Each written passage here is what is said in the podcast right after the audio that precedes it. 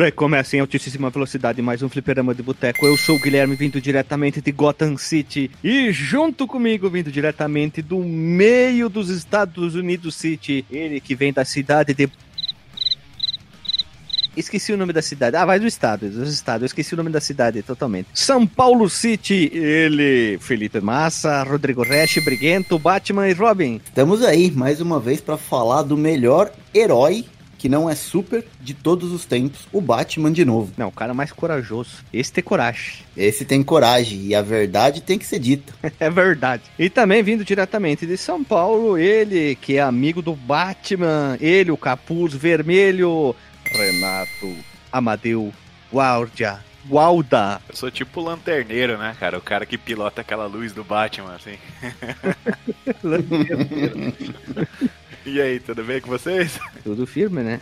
E para finalizar, ele que é o antagonista do Batman, ele que é detentor das, das plantas macabras, ele que criou a Era Venenosa, olha ali, ó. Doutor Era Venenosa, Marcos Melo. Olha aí, cara, quem dera poder ter criado a Era Venenosa e ser o, antagonista ali do Batman, que honra. Tu podia ter criado a tua versão do Bane, sabia, Marcos? Pois é, né, cara? O Boto. Eu ia falar que eu poderia estar forte ao invés de gordo, né, cara?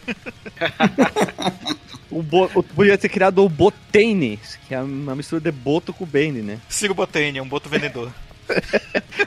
então, estamos aqui reunidos nesse quarteto mágico agora. Vamos rodar a vinhetinha rápido, porque é uma introdução simples, para deixar todas as, é, vamos dizer, as, as peraltices e as maluquices sobre o Batman lá dentro do episódio. Então, vamos lá, rodar a vinhetinha esperta e ligeira. Vamos chamar o bate-sinal para os recadinhos.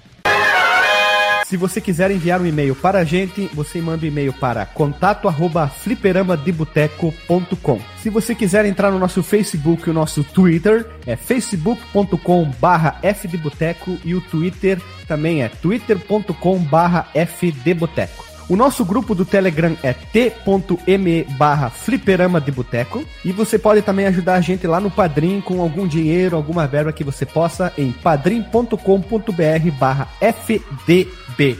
E roda a vinheta.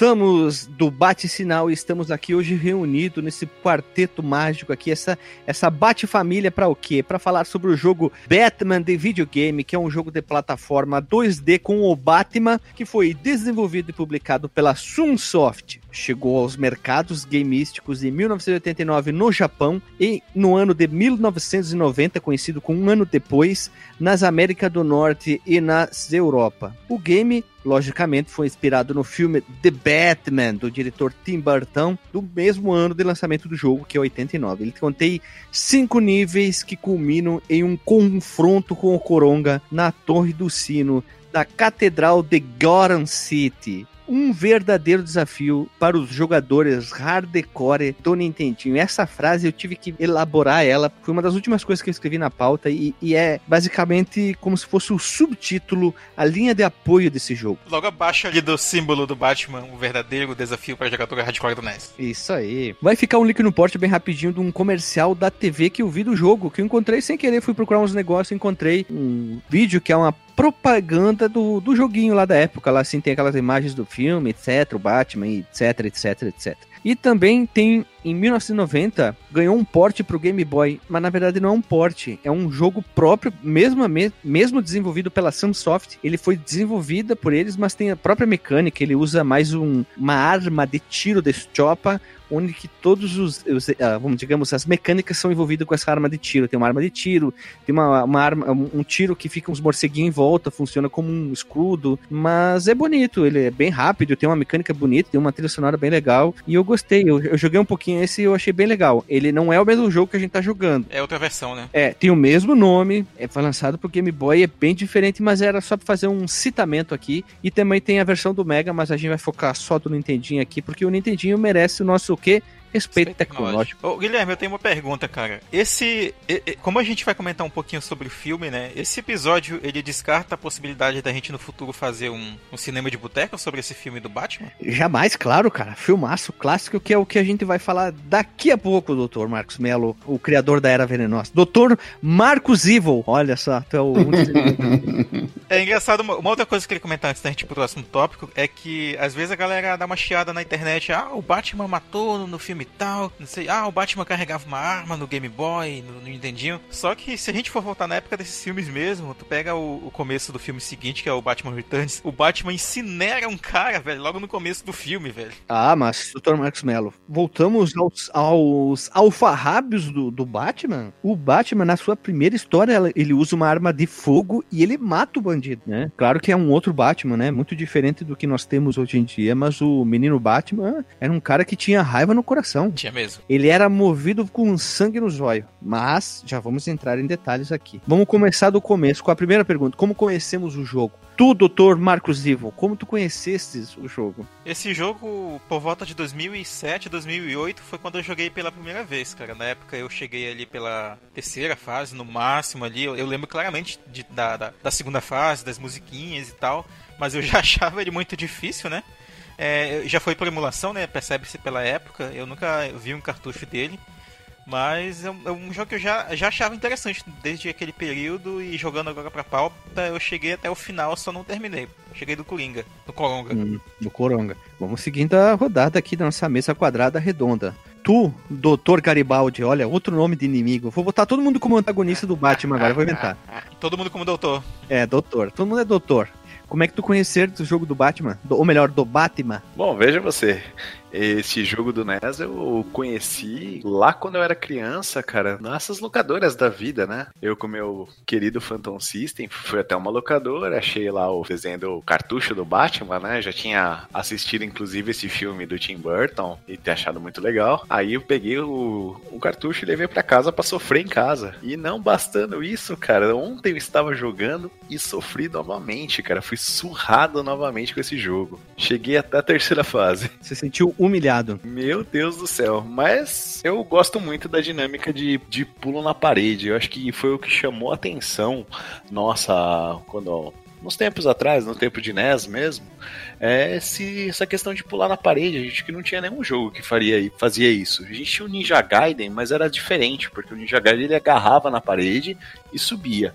Já o Batman, você sente o peso dele, né? Você sente o peso dele batendo na parede, você tem a dinâmica de esperar um pouco até você achar a melhor posição para você apertar o pulo para ele dar o impulso pro outro lado. Eu achei que foi uma dinâmica bem madura, assim, que colocaram no jogo. O Mega Homem só foi ser implementado ao Jump na série X, né? Pois é, e não é tão legal ainda, né? E no Batman você sente o peso do personagem, né? Você sente que ele é um.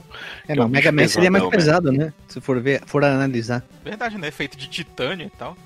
É, mas acho que ele deve ter uma força proporcional, né? Deve ter um, um empuxo proporcional para ele. Um torque. Já o, é, vê, vê que o, Batman... o Mega Man tem foguetinho no pé, se você ver, ver o design do personagem, né? Então a gente vai definir que o, o Mega Man tem um torque alto. Pronto. Agora o Batman é um cara fortinho aí com uma armadura de 200 kg no, no peito, porra. Não, é, mas tinha uma época que ele usava é, armadura de pano, cara. Era pano. Aqui, ó. É Renner e Eric no corpo, cara. Eu tava refletindo aqui, cara. Não sei se vocês conhecem aquela, aquela música do Chico Science, a Samba Macossa. A mão na cabeça não. e foguete no pé. Já foi feita pro Mega Man X aí, ó. Eu só conheço aquela, ó, pega a fruta, mamão e põe na cabeça. Mamão vai na cabeça. Eita. Isso aí. Vai lá, Hash. Bom, Eu joguei na época também, perto do lançamento do filme, logo depois do lançamento do filme, deve ter culminado com o próximo do lançamento do cartucho, porque eu, eu cheguei a ver esse filme no cinema. E a molecada da minha idade, assim, ficou meio que alucinado com o Batman e tal, porque a gente que não, não era muito novo ainda, não lia, não acompanhava quadrinho, a visão que a gente tinha do Batman era aquela do seriado dos anos 60 que passava, acho que no SBT, se eu não me engano, de manhã, a gente acabava assistindo. Quando a gente viu essa, essa roupagem do, do Batman no cinema mais adulto, vamos dizer assim, né, mais real, a gente ficou alucinado e tal. A gente começou a conhecer o personagem como ele foi efetivamente concebido, né? Então, quando essa fita apareceu na, na locadora lá, a molecada ficou maluca. Eu não tinha um NES na época, mas um amigo meu que morava na rua tinha e ele acabou pegando o cartucho. Eu joguei na casa dele, lógico, não foi muito longe. Mas eu cheguei a jogar, assim, num cartucho de 72 pinos, uma versão americana do cartucho, que tem a, a foto do, do, do Batman colada no adesivo. Lembro que na época já chamou a atenção por conta da, da dificuldade, mas muito mais do que isso, como era parecido com o que a gente via no, no filme, até por conta de paleta de cor, enfim, era um jogo que a gente conseguia bater o olho e fazer o paralelo na mesma hora com o que a gente estava vendo no filme, né? Jogo mais dark, ele segue aquela paleta né, do Nintendinho. No NES, você jogo- chegou a jogar mais algum? O Return of the Joker? Não, não, não joguei. Na verdade, eu, eu fui conhecendo o Return of the Joker só muito tempo depois. Eu nem sabia que tinha saído. Eu- no NES, no Nintendinho mesmo, esse foi o único que eu joguei do Batman. Aquele Monsters in My Pocket tinha um ROM hack que era distribuído na época, que era o Batman e Flashman naquele jogo. Nossa Você fez até uma senhora. análise dele no, no site. Era muito legal também. Sim, eu comprei um cartucho desse por engano uma vez. Por engano não, o jogo que me venderam era Monster in My Pocket, quando eu comprei o cartucho. Recentemente, acho que tem uns dois anos. Uhum. Chegou em casa, comprei pelo Mercado Livre, quando eu coloquei o cartucho, era alterado pro, pro Flashman e, e- Aliás, pro Flash e pro Batman. Falei, não, não é isso que eu quero, acabei devolvendo o cartucho. E agora eu, doutor atravessado, eu conheci o Batman na época do emulador também. Eu já contei que eu conseguia um monte de. baixava muita ROM, pacotes. E, e esse aqui eu consegui uma vez, 2001. Eu fiz fazia aula de. De que que era? O que que fazia aula? Photoshop. Alguma coisa assim, sei lá, numa escola que já fechou lá em Bento. E um cara assim viu que eu tava olhando ROMs, baixando ROMs, assim, sofrendo pra baixar ROMs. Aí o cara chegou aí. Ô meu, chega aí. Vamos aí fora. Eu pensei, ih, vai me dar uma surra, né? Vai querer me estuprar, sei lá. O Romário que tá falando contigo? Cara, ó, peixe. Aí chegou, ô meu, cinco reais, cara, tu consigo um CD com todos os ROM, cara. Eu disse, semana que vem traz aí, campeão. Aí o cara trouxe CDzinho, tinha todas as ROM de Super Nintendo, Mega Drive, Nintendinho, tinha um monte de coisa assim. Eu, pô, bicho, agora tô podendo aí. E aí tinha, tinha um monte de ROM traduzida também, né? né, Os RPGs clássicos só fica, focados no Japão e, e tá, etc. E até os ingleses. Aí tinha lá um monte de Nintendinho, eu comecei a jogar um atrás do outro e tinha esse Batman. E eu cheguei até a segunda fase e eu pensei assim, não, esse jogo tem problema por duas coisas. Primeiro que ele é impossível, e segundo porque essa ROM tá, tá com problema, né? O, o Batman tá roxo. É, e não existe Batman roxo, né? Apanhou Você- muito, tava É. é. hematoma. É, tá um Power Ranger roxo lá, né? Eu disse, não, tá errado isso aqui. O Batman eu nunca vi o roxo, né? Batman roxo. Mas, é, tem seus porém, porque que o Batman tá roxo, tem seus explicamentos ali, enfim. Mas eu conheci por emulador e eu nunca vi o cartuchinho desse jogo, infelizmente. Eu vi de outros jogos do Batman. Eu acho que foi o Return of the Jo- Joker. Return of Coronga. Retorno of Joker. Joker. É. O cara que anda de cavalo, né? O Jogger. e, aí eu, e aí eu só vi esse aí, mas o Batman de videogame eu nunca vi, infelizmente. E é carinha a fita, hein? É, uma, uma pergunta pra ti, cara. Nós já falamos do Batman anteriormente aqui nesse podcast? Sim, nós temos o episódio 225 Batman Arkham Asylum, que é um episódio com um jogo mais atual, que a gente fala sobre esse, o primeiro jogo da franquia Asylum, que é um jogo que começou eh, de uma empresa que ninguém esperava nada e se tornou um grande sucesso aí. E Fliperama de Boteco 225 Batman Arkham Asylum, com a presença de Delagostinho, Rodrigo Hash, Dr. Marcos Evil e João Álvaro e Robson Silva do canal Noventão Games. E uma coisa, esse jogo do, do The Batman, do Nintendinho, é o quarto jogo do Batman lançado no- para os videogames na história de todos os jogos do Batman, em diferente de plataformas, já que o primeiro foi lançado lá no ano de 86 pro tem por Sinclair ZX Spectrum, Amstrad CPC, MSX e Amstrad CPC. Ah, já falei duas vezes, ó. PCW, desculpa. Depois teve um outro que é o Batman The Cap Caped Crusader, o Top Batman pro Amiga e todas as máquinas de escrever com tela. E aí que nós temos o Batman de, de Videogame Movie, enfim, como queira chamar, lançado. Depois tem a versão pro Game Boy e do Mega Drive. E PC Engine também, e também do arcade. Depois vem o Return of the Joker em 91. São vários jogos que foram lançados pro, pro Batman eh, na história, já se tu for Essa versão do PC Engine do Batman de videogame é bem engraçada, porque ela lembra um Bomberman. Eita. Tu tem um, um top-down, você anda nos caminhozinhos fininhos assim e vai pegando o. vai batendo nos inimigos, assim, é meio stealth, meio porradaria.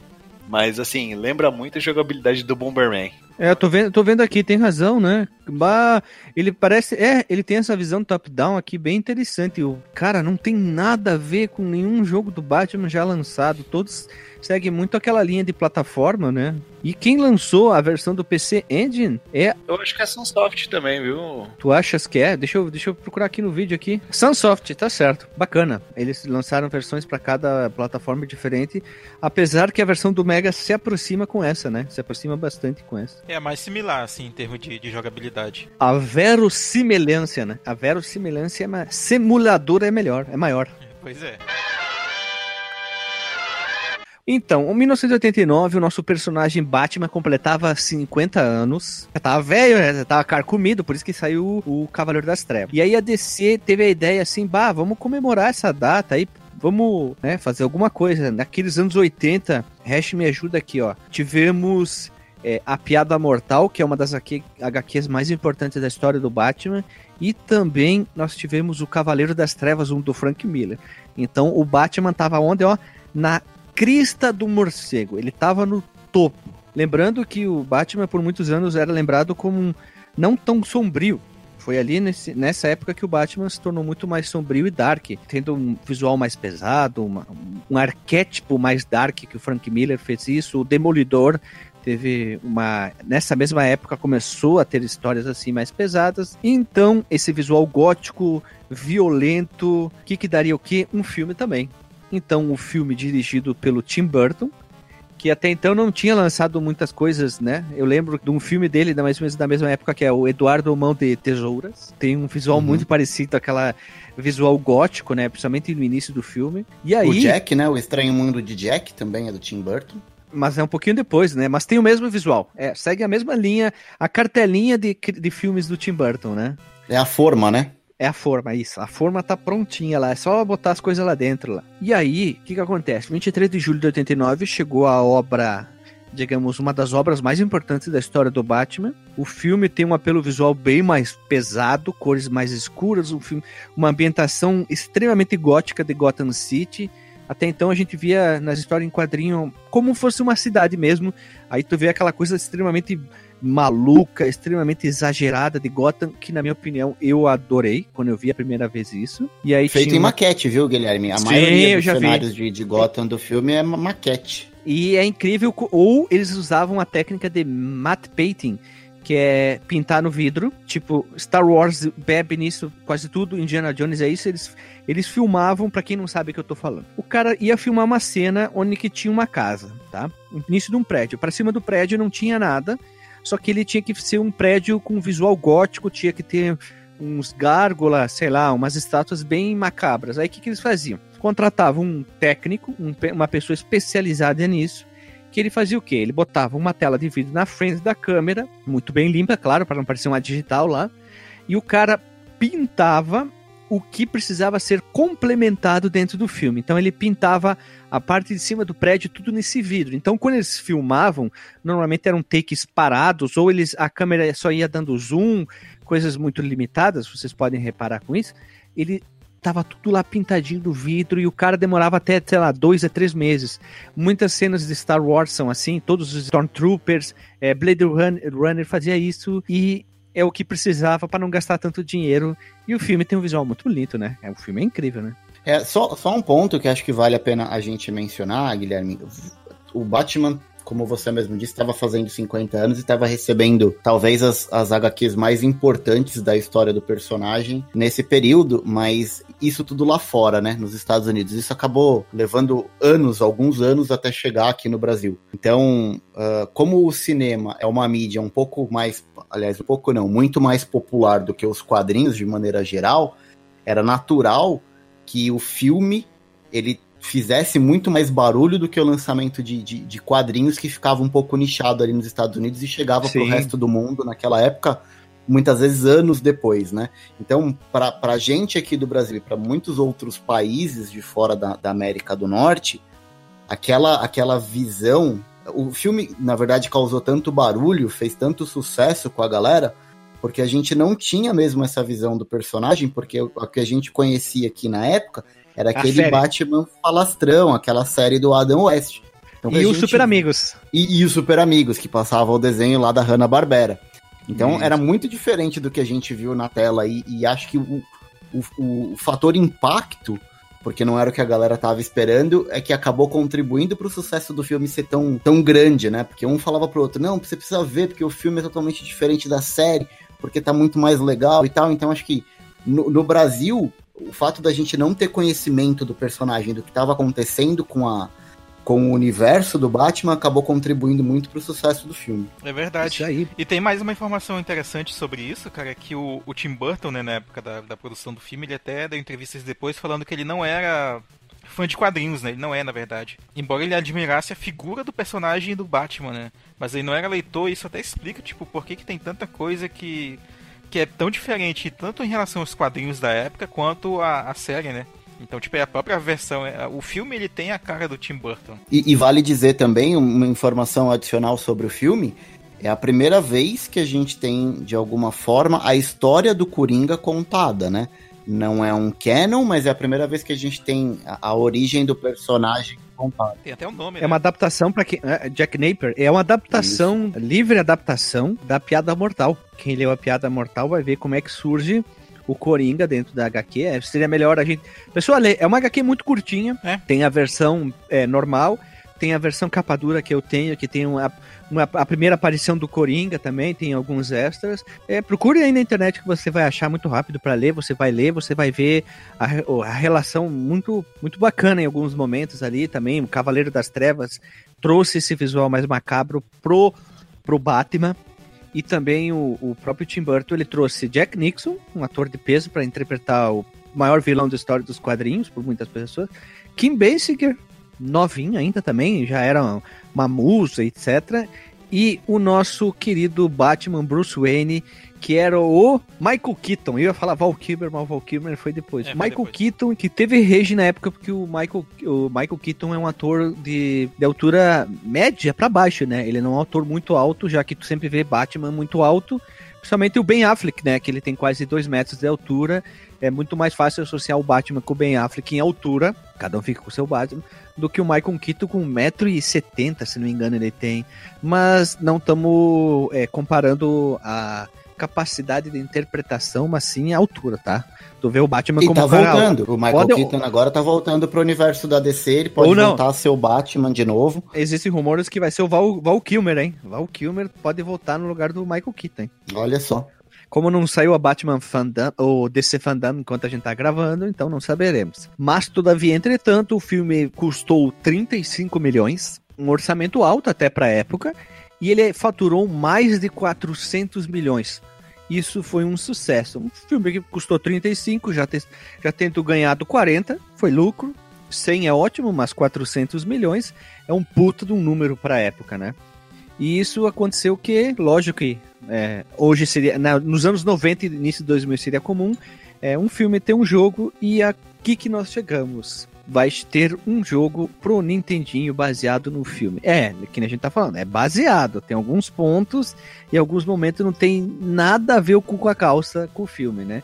Mas eles têm que encher linguiça, então aqui que a gente começa o nosso querido jogo. Mas só uma observação, vai ficar o tema que é incrível, composto pelo Danny Elfman, que é sensacional aquele tema do Batman, ficou marcante até no filme da Liga da Justiça, quando o Batman vai lá no terraço com tem até o Flash junto, que é o próprio Danny Elfman que fez a trilha sonora, ele se autoplagia e traz de volta o tema, né? E isso fica bem legal. É, uma, eu tenho uma pergunta, cara, que o, no filme, o confronto final do Batman. Porque faz muito tempo que eu não vejo. O confronto final do Batman com o Coringa é na Catedral de Gotham mesmo? Sim, É, sim. né? É, lá em cima. Aham. O Batman chega com a, a bate-periquita dele lá, a bate-periquita dele, É. e aí o Coringa puxa um 38 com um cano de 7 metros de comprimento, e ele dá vários tiros e consegue derrubar a bate-periquita dele lá, e, ele, e isso foi feito com maquetes, eh, depois tu vê no making off, tu consegue ver, mas na época tu dizia, meu Deus, como é que eles fizeram isso? E aí ele cai lá e o Batman sai e eles vão lá pra cima da, da torre da catedral e a briga acontece lá em cima, né? Ah, é verdade. Esse E é um o- pouquinho antes dessa cena tem aquela época que o Batman sobe com a Batwing assim, e ele para de frente com a lua.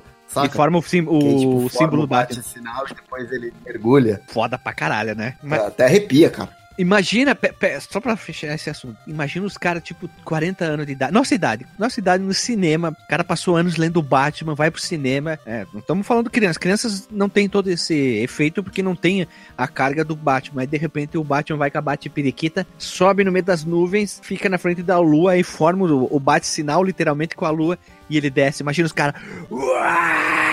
Gritando que nem um Cara, louco, é, né? é mais ou menos o que aconteceu com a gente com, com os Vingadores, né, cara? Quando a gente Ah, viu quando- aquela tropa chegando pra bater no Thanos ali no, no Ultimato, acho que foi mais É. ou menos a sensação que essa galera sentiu vendo o Batman. É, o Capitão América pega o martelo da Tramontina e dá-lhe chinelada no Thanos. É mais ou menos a mesma coisa, né?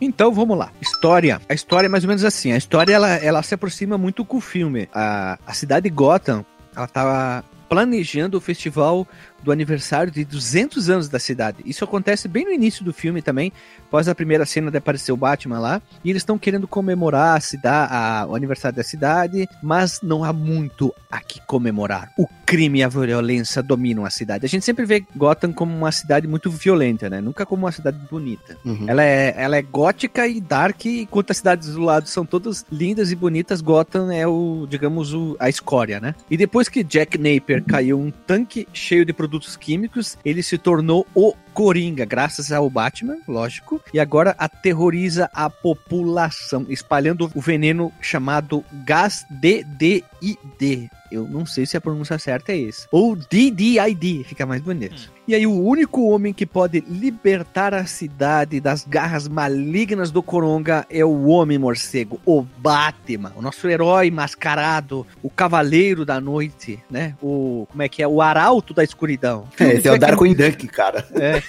Como É no o terror filme. que voa na noite.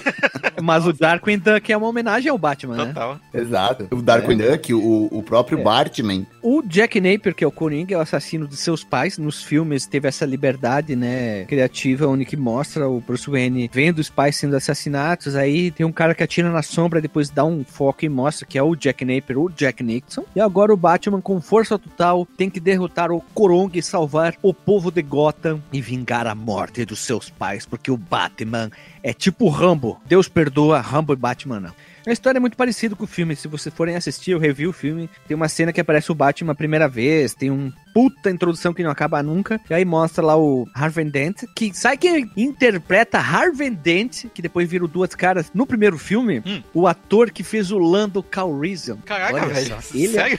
ele é o Harvey Dent. Ô, louco, eu não, não, não, não tinha ideia, velho. O louco, bicho. Viu? Tá louco, bicho. É cara que interpreta o Harvey Dent é o ator que fez o Lando Calrissian. Aquele ator sensacional. E, se não me engano, o... Não teve bafafá na época, porque o Harvey Dent não é negro, né? E botaram um ator negro. Ninguém se importou. Naquela época o mundo não era tão chato. É, não era tão chato, né? Hoje tu botar um ator que é um centímetro mais baixo que o que ele é falado no livro, tem um todo um abaixo assinado pro tirar o ator ou a atriz do, do papel, né? Ainda vão xingar nas redes sociais dele. É. Vagabunda, não sei o quê. Tem uma coisa importante que, que é legal da gente comentar, né? Já que tu falou da história, é que o jogo ele tem algumas cutscenes, né? A, a mais detalhada é de longe é do começo, né? Que deixa ele a tela inicial passando, né? Eu acho que antes, na verdade, da tela título. E aparece um, uns textos acompanhados de mais fotinhas, né? Típica cutscene de, de jogos de 18, 8 bits. 18 bits? 18 bits. 18 bits? Mas elas são bem detalhadas, cara. Chega a lembrar até o, o estilo do, do próprio Ninja Gaiden, né? Que também tinha cutscenes bem coloridas, bem bonitas e tal. Mas entre as fases, a- as cutscenes elas não contam muito da história, né? Tipo, é o Coringa fazendo uma provocação pro Batman, né? E tal. Ah, você não, não vai vir até a, tal lugar tal. Ah, venha ver minha obra de arte. É, não tem contagem assim de, de eventos entre, né? Tipo, o Batman, Não. o Batman tá passando de um lugar para outro e aí o Coringa vem dar uma zoada nele. Eles tiveram que fazer algumas adaptações, mas é legal, né? Sim, sim. O que, que eu falei das cores, do Batman roxo e tal, é porque na primeira cutscene mostra o Batmóvel, aquele Batmóvel que eu acho o mais lindo de todos, na minha opinião, da história do Batman. Que a gente até viu na CCXP, Renatão, aquele Batman lá com a frente que parece um míssil. Tô contigo, cara. Eu também acho o Batmóvel mais louco de todos. É cara. o me- na minha opinião, esse é o melhor que tem. Parece o chinelo do Pateta, tão louco que ele é, assim. Assim? É muito grande, né, cara?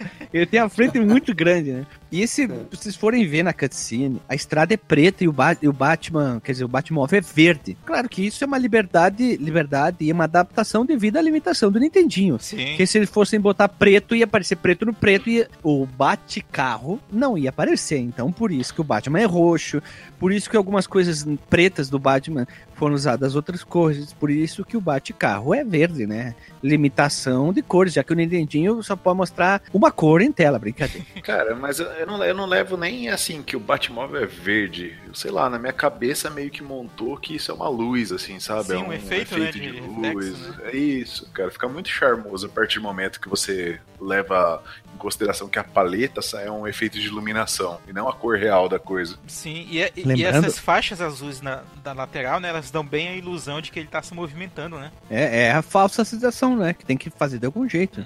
Por que, que eu falei isso? Porque tem muita gente hoje em dia que faz análise de jogos, etc. E porque o jogo não tá rodando a 180 FPS e não tem 6 quatrilhões de cores aparecendo em tela, é, tem ataque nervoso e tem um- uma crise, sei lá, né? Aí tu pega um jogo dos dois 8 bits, como disse o Marcos ali, é, e tem uma, uma simplicidade de cores do hardware do Nintendinho, mesmo assim faz um, um papel muito bonito, entrega um produto final muito honesto, justo e responsável. Mais melhor, olha, mais melhor que muito produto de hoje em dia. Aliás, vale dizer que a gente tá falando de jogo que é baseado em filme, é, pelo menos inspirado, porque a gente vai discutir daqui a pouco que não tem muito a ver com, com o filme em si, ele é inspirado no filme, mas ele é um, um jogo diferente da grande maioria que a gente tem do gênero de, de inspirações em filmes, que ele é um jogo muito bom, né? Hum, vamos lá. A jogabilidade, que acho que é um dos fatores mais importantes do jogo. Nintendinho tem dois botões, um e dois, A e B. Sei lá como você queira chamar, primeiro botão, segundo botão. Direcional Select Start. Como é que funciona? Botão A pula, botão B dá soco ou usa as armas selecionadas. Botão Start troca a arma, tu aperta ele, ele vai trocando entre elas. O G é um ganho pra ti não entrar no menu e trocar arma, isso dá um- uma movimentação muito mais rápida e uma dinâmica pro jogo ótima, show de bola. Que o Mega Man tinha que entrar nos menus, né? Não é o mesmo jogo, mas só fazendo um- um- uma comparação. E o Select pausa e mostra os pontos, que eu acho bem estranho tu pausar e ver os pontos, né? Não, não aparecer em tela. E no Select, logo, né, cara? Eu, eu, eu confesso que eu nunca me acostumei a usar os itens, aliás, a trocar os itens usando o Start e pausar usando o Select. Toda vez que eu queria pausar. Sim, eu errava sempre. É, toda vez que eu quero pausar, eu troco um item e vice-versa. Isso aí, isso aí. Uma coisa bem rápida, pra gente entrar em mais detalhes. O Batman, ele pode dar soco. Simplesmente se tu começa dando soco. Basicamente, tu pode atravessar o jogo inteiro dando soco, soco, soco, soco, soco. Ele é capaz de usar três armas que tu já começa com elas, que é o Batarangue, são, eh, são bumerangues que vão e voltam. Sempre tem, né, o Batarangue, né, cara? É, é, o Bat Disc que é, e o Bat Spear Gun. O Bat Disc é aquele. O tiro desse chopa mesmo, é a chopa dele, né? Uhum. Que parece mesmo um revolvível. Um revolvinho. E o Bat Spear Gun são três é, shuriken, parece ninjas, que elas saem e se abrem. Uma fica em cima, uma no meio e embaixo, como se fosse uma letra E que atravessa a tela acertando vários inimigos, né? E ela é bem, interes- bem interessante e necessita de munição. Eles gastam a utilização desses itens. Sim, e são itens bem úteis até, cara. Eu só senti falta de ter um item Sim. atacar é, os, inimigos, os inimigos que estão acima, né? Porque tem muita fase que é de subida, né? E às vezes não tem, tipo, uma arma que atira pra cima ou que imobiliza o inimigo que tá acima e tal. Tipo na segunda fase que vem aqueles inimigos que disparam, parece um jato d'água em uns, umas partes mais altas. Isso. Seria interessante ter uma, uma espécie de uma bomba, como se fosse uma bomba, tipo, poder arremessar, fazer uma angula, olha, uma angulatura, fazer um ângulo, poder arremessar. Isso ajudaria bastante. E por fim, o Batman implementou algo completamente novo, caso alguém saiba, comente aqui nos comentários, que é a utilização do wall jump, que é basicamente tu pular numa parede e se impulsionar e pular na outra, como se fosse é, literalmente fazer um parkour, fazer um, um marabalismo. Com que muitos jogos na época não suportavam o wall jump, né? E o Batman fez isso de uma maneira é, simples, lógico, não é uma coisa maluca como da franquia Mega Man X, mas tá bem joia. Eu acho que faz muito sentido, cara, o gameplay, esse wall jump, que eles usaram muito nisso no level design. O level design ficou muito legal mesmo, cara. As, as fases são prazerosas de jogar. Não é aquela, aquela fase do Mega Man 3, né, Guilherme? É uma fase gostosa de jogar mesmo. Apesar de ser difícil de te punir, você não se sente frustrado, cara. Você fala assim, não, agora eu vou. Agora vai. Elas são fases. Em algum... Tipo, a primeira fase é curta, tá? Mas depois a gente vai fazer o fase a fase e vai falar. Mas a jogabilidade do jogo ela é simples, ela não é travada, não tem nada de complicado. Eu vi eh, walkthroughs, como o pessoal fala, vi gameplay na internet de maluco fechando o jogo ultra rápido, Meia assim, hora, tipo né? 15, 20 28 minutos. minutos. Menos isso, 15, 20, muito rápido, só usando o soco, o que eu fiquei completamente admirado. Por quê? O jogo tem um nível de dificuldade muito elevado, muito, muito elevado. Todo inimigo, ele é que nem o Mega Man 1, ele é pensado pra botar num momento exato lá pra aparecer e te fuder. Tipo aqueles grandão lá no Vai esgoto, tomar- né, cara? Isso, parece uns macacos gigantes, sei lá Sapo, que é que né? parece. Aparece até o Deathstroke lá, um maluco que seria um grande inimigo do Batman, podia ser um chefe, mas não aparece, né? É muito maluco isso. Tem, tem umas paradas assim, bem, bem louca mesmo, que dá raiva, assim, tipo, não tem como aquilo ali não, não tá naquele lugar com aquela proposta, né, de te ferrar exatamente naquele instante, né. E pior, se tu voltar um pouquinho, matar ele e tu for pra frente, ele tá lá de novo. Estilo Mega Man, como tu falou. Sim, respaldo. É, eu achei, cara, é- isso é a minha opinião, tá? Esse jogo mais difícil do que qualquer Mega Man que eu já joguei, cara. Não, Mega Man 1 é mais difícil. Eu achei bem mais difícil. Tanto que eu nunca é, evolui muito no Mega Man 1, cara. Não tem como evoluir Mega Man 1. Não dá. No, e tinha uma coisa, no cartucho do Mega Man 1, se você virou, olha, parabéns, porque tu é galo velho. velho. Tu é foda. Poxa, eu consegui. Eu consegui também, mas foi já no relançamento que teve pro Play 1. Não, eu, eu consegui o Mega Man 1, mas não consegui o Batman. Aliás, é uma das minhas frustrações de não ter Hã? conseguido terminar o Batman. Peraí, peraí, peraí, eu peraí, peraí. Tu fechou Mega Man 1, mas não Fechei. fechou o Batman? fechei Cara, o Mega Man 1 sem save state, inclusive, mas não fechei o Nah. Batman com save Nah. state. Não consegui, cara, não, Não, consegui. Ó, o Rash, bruxo, bruxo, aqui, ó. Dupla faixa, dupla faixa. Tu, tu fechou Mega Man 1 sem save state. Sem save state. Eu fechei na época ainda, no, no NES, jogando no NES, eu terminei. E o Batman eu fui jogar recentemente com save state no Raspberry. Eu cheguei até a fase da catedral, mas eu não consegui terminar, cara. Nem com aquele save state de a cada segundo. Não conseguia por conta do- dos wall jumps. É, é bem difícil. Aliás, é, é difícil a gente ver o Batman na lista de jogos mais difíceis do NES, né? A gente sempre vê o Mega Man 1, a gente vê Battletoads em, em quase todas Contra, né? contra, mas assim, o Batman é um que merecia estar nessa lista. Eu acho ele bem mais difícil do que a média dos jogos. É que ele não é um jogo clássico, ele é um jogo famoso, não é aquele jogo top da galáxia que todo mundo conhece, né? Eu acho que ele é difícil, mas ele não é um difícil injusto, um difícil quebrado, tipo o Battletoads. Ou ele não tem nem aquele respawn louco, que nem tem, por exemplo, no Ionoid. Ele é balança, balanceadinho, ele é um jogo difícil, A desafiador. sua é. maneira?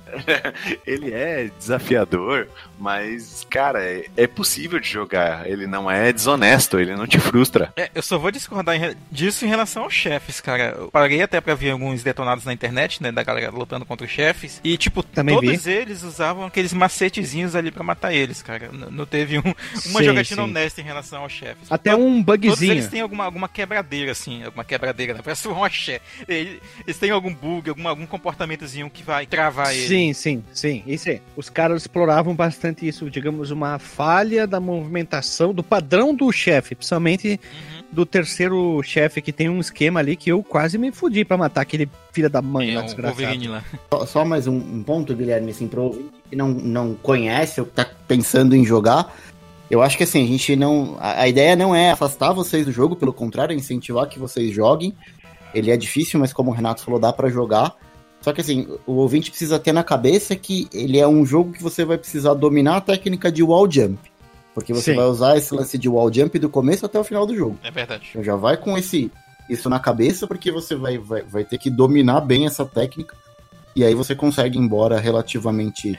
É, não vou dizer tranquilo, porque não é, mas assim, você evolui melhor no Hash, jogo. dá uma de, de coach, é, tem que reprogramar o seu mindset antes de jogar esse jogo. Exato, exato. A primeira fase, até que tu nem usa tanto o wall jump, ele é bem, digamos, sutil a utilização dele.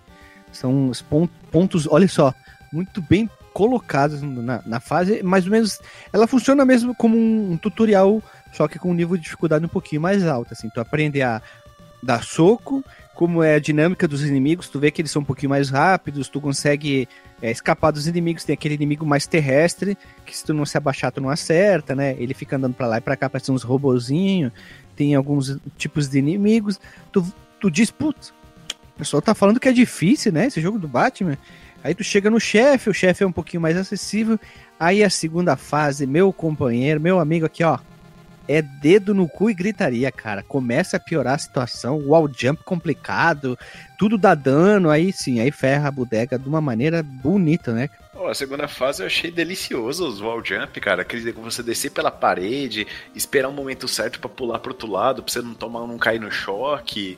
Eu Na aguinha, né? gostoso. É no isso, mijo, cara. no mijo, é um, é um verde, né? é como se fosse um banheiro. Sim.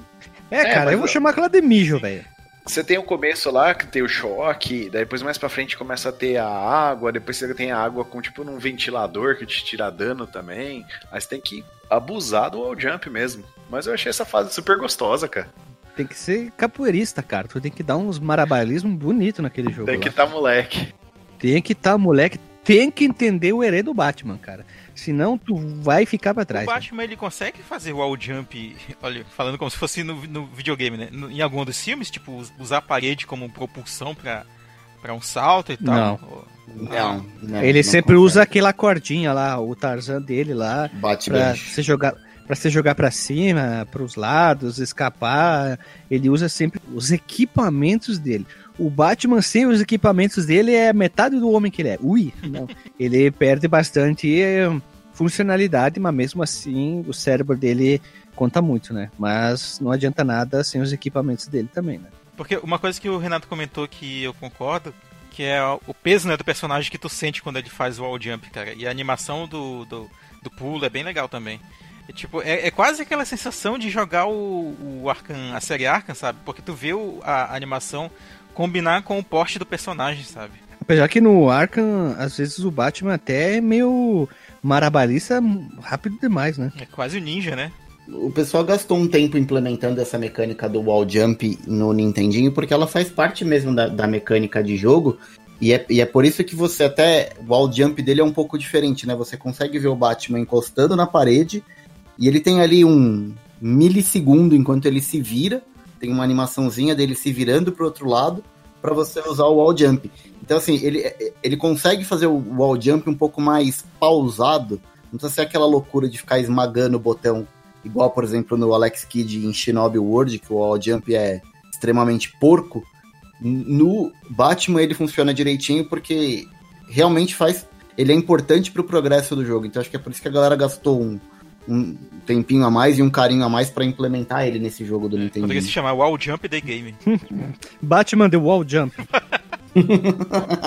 Uma coisa que eu senti, que eu acho que seria interessante, mas talvez por limitação, seria mesmo tu poder se pendurar. eh, acho que é um jogo do Mega que tem isso, não lembro qual. O Super Nintendo. Ele tem o esquema de agarrar. Tu pode se pendurar nas plataformas de cima, se balançar. Eu acho que seria legal, mas talvez, ou eles não quiseram implementar isso, ou simplesmente esqueceram, sei lá. Mas ficaria bacana isso, tu poder subir, pendurar nos penduricos, ia ficar bem legal dentro do jogo, né? Da estrutura da jogabilidade do jogo. Voltando aqui bem rápido, pra, eu não posso esquecer disso aqui. Os itens que nós temos aqui, que é o Batarang, o Bat Disc e o Bat Spear Gun, ou resumindo, o Boomerang, o Tiro de Chopa e as, as Shurikens, elas têm é, munição, né? Tu vai pegar três itens ao longo do jogo, para explicar melhor. Nós temos a letra B que dá pontos, que não serve para nada. O míssil que recarrega a munição. E às vezes aparece um coração, que é basicamente para recuperar a vida, né? Que tem um HUDzinho no canto superior esquerdo, que tem umas. São retângulos, né? No tom azul, que conforme tu toma dano vai gastando e tu vai pegando os coraçõezinhos que aparecem, às vezes raramente, quando tu mais precisa eles não aparecem aí tu consegue recuperar um desses retângulozinhos de vida ali, né? Sim, sim. E, e- e tem inimigo que, que dropa vários desses itens, que, tipo, que fica spawnando Sim. eternamente, que é legal pra ficar farmando, né? É, e alguns, algumas armas, tipo ah, o Bataran, que eles gastam em, em do- em dois, né? Tu tem exemplo 70 na tua munição. Tu disparou um Batarang, ele sempre dispara dois, aí tu acaba gastando dois. É a mesma munição para tudo, né? É, é, tu pega o mesmo item pra recuperar todos. E, e isso é a vantagem. Tu não tem que ficar tipo o Me- o Mega Man lá que tu tem que. Ah, não, não, tá certo, ia falar bobagem, porque tu tem que estar com a arma que tu precisa recarregar selecionada. A única vantagem, desvantagem no Mega Man é tem que entrar no menu, colocar na arma que tu quer, aí ele vai recarregar. Aqui não, tu só troca rapidamente apertando o, o botão certo que é o Start, né? Acho que a gente pode comentar um pouco do- dos inimigos, né? Quais são os inimigos mais comuns né, do jogo, né? Que são aqueles soldadinhos né, que vêm na tua direção. E aquelas máquinas. Eu acho que eu, te- eu tenho um problema um pouquinho sério. Tem dois tipos, né, de máquina. Tem uma que dispara. Parece um, um- um primo pobre do Ed 209 que fica assim no meio das fases. E tem uma que solta um gancho assim na, na, em uma parede e ele pode te acertar. Esse maior. ah, tem chato. o. Mas tem, tem aquele robozinho baixi- baixinho que parece aspirador de pó, aqueles automatizados de casa. Ah, é. Esse é só no soco. Ou usar munição abaixado também, tu pode acertar. E tem aqueles que aparecem, eu não lembro se é na segunda, na terceira fase, acho que é na segunda, que eles vêm pra cima de ti e explodem, né? É uma armadilha, né? É uma Esse armadilha. aí, aí. você Tipo uma mina, né? Pula e. É, tu já pula e deixa estourar, né? Esses são os inimigos chatos. Aí depois tem aquele inimigo que eu falei que é o jato d'água, né? Ele fica abaixadinho e fica. tch, tch, tch, tch. E todos são muito rápidos, né? Todos são, São. extremamente rápidos. Qualquer coisa lá é, é mais rápido do que tu, inclusive. cara. Mas eu, gos- eu gostei muito do Batirang porque ele tem aquela angulação. E dependendo de como tu pula, ele faz um caminho diferente também na volta, né? Ah, e É. na segunda fase tem o Wolverine, né? O inimigo lá, um clone do Wolverine mais lento lá. É aqueles cara verde lá que tem umas garras na mão. Eles, eles levantam a mão direita ou a mão esquerda, assim. Ah, tá, aí eles vão lembrei. te atacar. É verdade. Eles ficam, eles ficam tipo patrulhando. Aí tu consegue, se tu for tri rápido com a tua arma, enfim, ou soco, tu consegue matar eles bem rápido. Mas se tu tomar dano, lascou, né? É, eu, mais, mais na frente eles costumam aparecer acompanhados de outros inimigos, assim. Então, tipo, tu vai ter que dar conta dele e preocupar com outro, outra ameaça ali por perto. Mas, ô Renato, tu falou que as fases são gostosinhas. Eu queria fazer uma reclamação da segunda fase. Manda aí.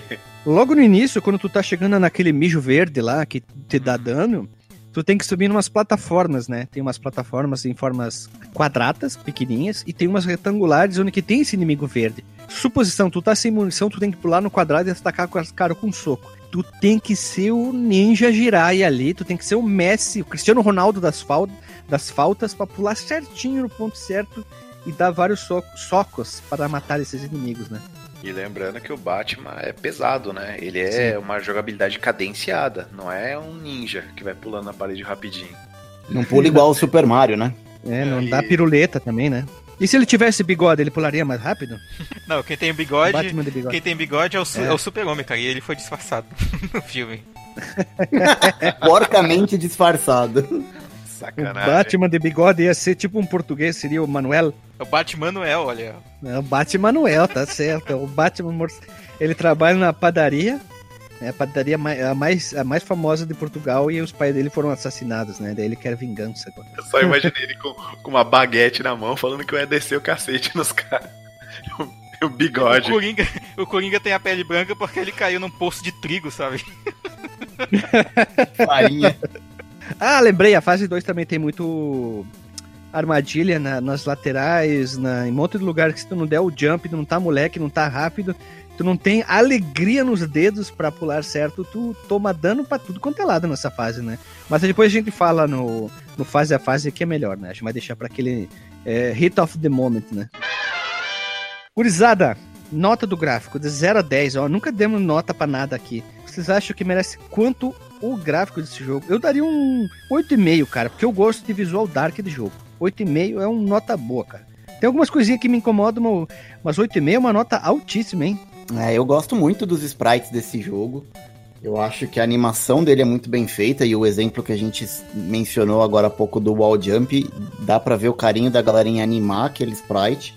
Tem o lance da direção de arte de escolher, em vez de aplicar o preto no Batman, deixar o fundo do cenário, transformar Gotham City num lugar mais dark, eu, eu acho que foi acertada. E, e hoje em dia isso é até cult, né?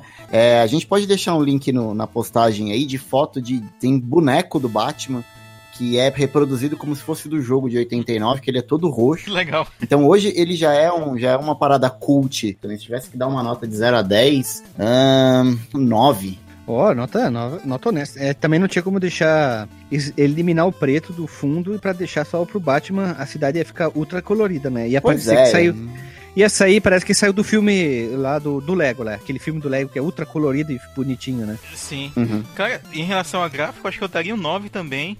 Porque eu, vocês falaram aí da possibilidade, né? Se fosse o Batman preto e o, e o fundo conversando com isso, ia ficar o, o Batman Forever, sabe? Vocês jogaram que o Batman lá tá todo preto. E aí alguma- algumas coisas do cenário que dão um contraste, assim, e fica zoado, sabe? As coisas se perdem muito. Ah, mas as cores, as cores do Nintendo, do Nintendinho, do Super Nintendo até ajudam a não ter, tipo, tu passar numa área preta e o Batman preto e simplesmente ele sumir. Parece que ele tá se, ca- se camuflando, né? Ajuda, mas mesmo assim o jogo é uma porcaria. Sim, ah, mas já viram a versão do Mega Drive? Não, eu só joguei do Super Nintendo e é bem ruim. Pois é, ah, igualmente ruim do Mega Drive. Ah, então se, se equiparam na ruindade, então. Total. Então, cara, se você botar reparo em todas as, as fases, o cenário de fundo, cara, é muito caprichado como é que é desenhado as plataformas, os detalhes de esteira, os detalhes de Cutscenes, né, Renato? Que a gente não As falou também, mas é bacana demais. Sim, cara, aquela Cara. cutscene quando ele pula fora do carro, que foda, né? Ah, é legal, isso é bacana mesmo. Eu acho um dos jogos mais bonitos do NES mesmo. Eu tenho, assim, um pouquinho de, de problema com os inimigos, que eu acho que eles não têm muito a ver com o universo do Batman. Tem, Mas- ape- apesar que tem, tem, Renato. Eu fui procurar, muitos são inimigos do Batman, só que não parecem inimigo- os inimigos do Batman, parecem outros caras, né? É do nível do Homem Calendário, é daí pra baixo. Cara. Sim, tem o homem mari, o, mari, o mariposa, assassino, lá, tem uns caras que não tem nada É. a ver. Ah, não sei, cara. Assim, beleza, então vocês estão falando, então já aumentou mais Não, ainda a minha nota, eles, cara. eles, têm, eles têm, eles têm, hein, Renatão, olha só. Só que tu, tu não vê, tipo, ah, tem o Deathstroke. Eu não faço ideia onde que ele aparece no jogo. Eu fui procurar e eu digo, puta, eu não faço ideia onde que ele tá. Mas ele tá ali. Ele é um inimigo genérico de fase. Ele deveria ser inimigo de fase, chefe de fase. Quem sabe Tinha que ser o chefe, né? É, ele nem aparece no filme, ele nem dá o cheiro dele. Mas diminuir o, o poder do inimigo, né? Mas tudo bem, tudo bem. Tem uns cara bem. É, ué, ué, ué, né? Tipo o chefe da segunda e da quarta fase, né? Minha análise aqui, meu, meu conselho aqui vai pra olhar muito a, é, como são construídos os cenários e as plataformas, o capricho que tem nesse jogo. Então, cara, de, de 0 a 10 eu dou 10, cara. É um dos jogos mais bonitos que eu já vi no NES. Caraca, É bonito. Cap- caprichadíssimo. O, o cenário de fundo. Bota um reparo quando vocês forem jogar. E o Batman aparecendo na tela de título também é massa demais, né, cara? A gente não tinha É. esse tipo de coisa no Nintendinho, né? Ah, cara, Print da versão a- do filme, né? A animação dele morrendo, que ele vira um, um morcego, Morcego de fogo, né? Cara. Porra, animal demais, cara. É, fica puto da vida, né? ele vira o Drácula, filha da puta, olha O só. Batman é o Drácula. E ó, aqui tem um HQ, né? Do Batman versus Drácula. Olha aí, não sabia. Olha ali, ó, metalinguagem. Será que eles estavam fazendo marketing da HQ? Fica a pergunta aqui. Piada. Piada pra descontrair, né? Já que o Batman tem um. Sei lá, se tu for ver, um dos heróis mais malucos que tem é um cara que se veste de morcego. É tão estúpido, mas é tão, tão legal. é, Tudo que envolve o, o aspecto do Batman é muito divertido. Se tu for ver, na teoria é tão idiota, mas é muito bom, né? Um cara que se veste de morcego com uma capa. A gente tava falando em off, né, Guilherme? Que o Batman, assim, se você for parar pra ver, principalmente ele, o conceito do Batman na Liga da Justiça, que tem, meu, Darkseid, um monte de kryptoniano. No próprio universo do Batman, que tem o Killer Croc, que tem o cara de barro, todo mundo com poder. Batman, meu, foda-se, eu vou de- deitar esse cara aqui é no soco. Seguindo aqui, Renatão, tu, é, tu extrapolou o nível de extrapolamento, nota 10, ó, parabéns, legal. Cara, Não- cite não tô jogo diminuindo a tua nota. no NES. Não existe, cara. Eu vou, eu vou comparar um jogo em gráfico que é aquele Vice Doom, Project Vice Doom. Ele Lindíssimo tem, também. é, ele tem esse gráfico mais pesado, mais dark, né? Lembra bastante alguns momentos. Vocês já viram um jogo do NES chamado Journey to Silius? É Não. da, Sim, sim. é da Sunsoft também, cara. E eu acho que ele lembra um pouco o estilo do, daqui do Batman, do primeiro Batman. Bem detalhadinho. É, é.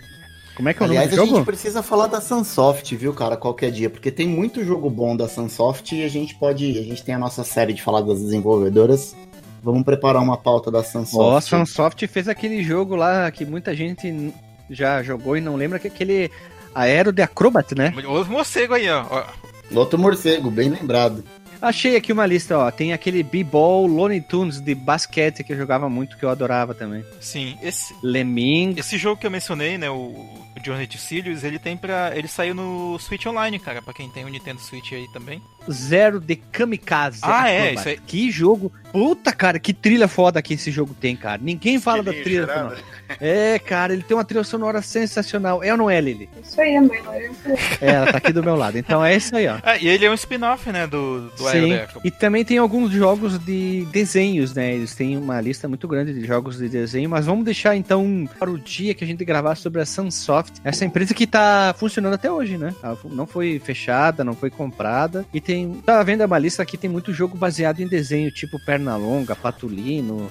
Eles fizeram muitas coisas com desenhos da Warner. Mas vamos focar no hoje, hoje vamos focar aqui no, no nosso queridão aqui, The Batman. Trilha sonora. O que vocês acharam? Apesar que tem o tema do Batman ali, ela é bonita. Gostei, legal. Mas eu achei ela muito feliz, assim, muito. Uau, uau, uau! Muito Yuzo Koshiro, Street of Rage, sabe?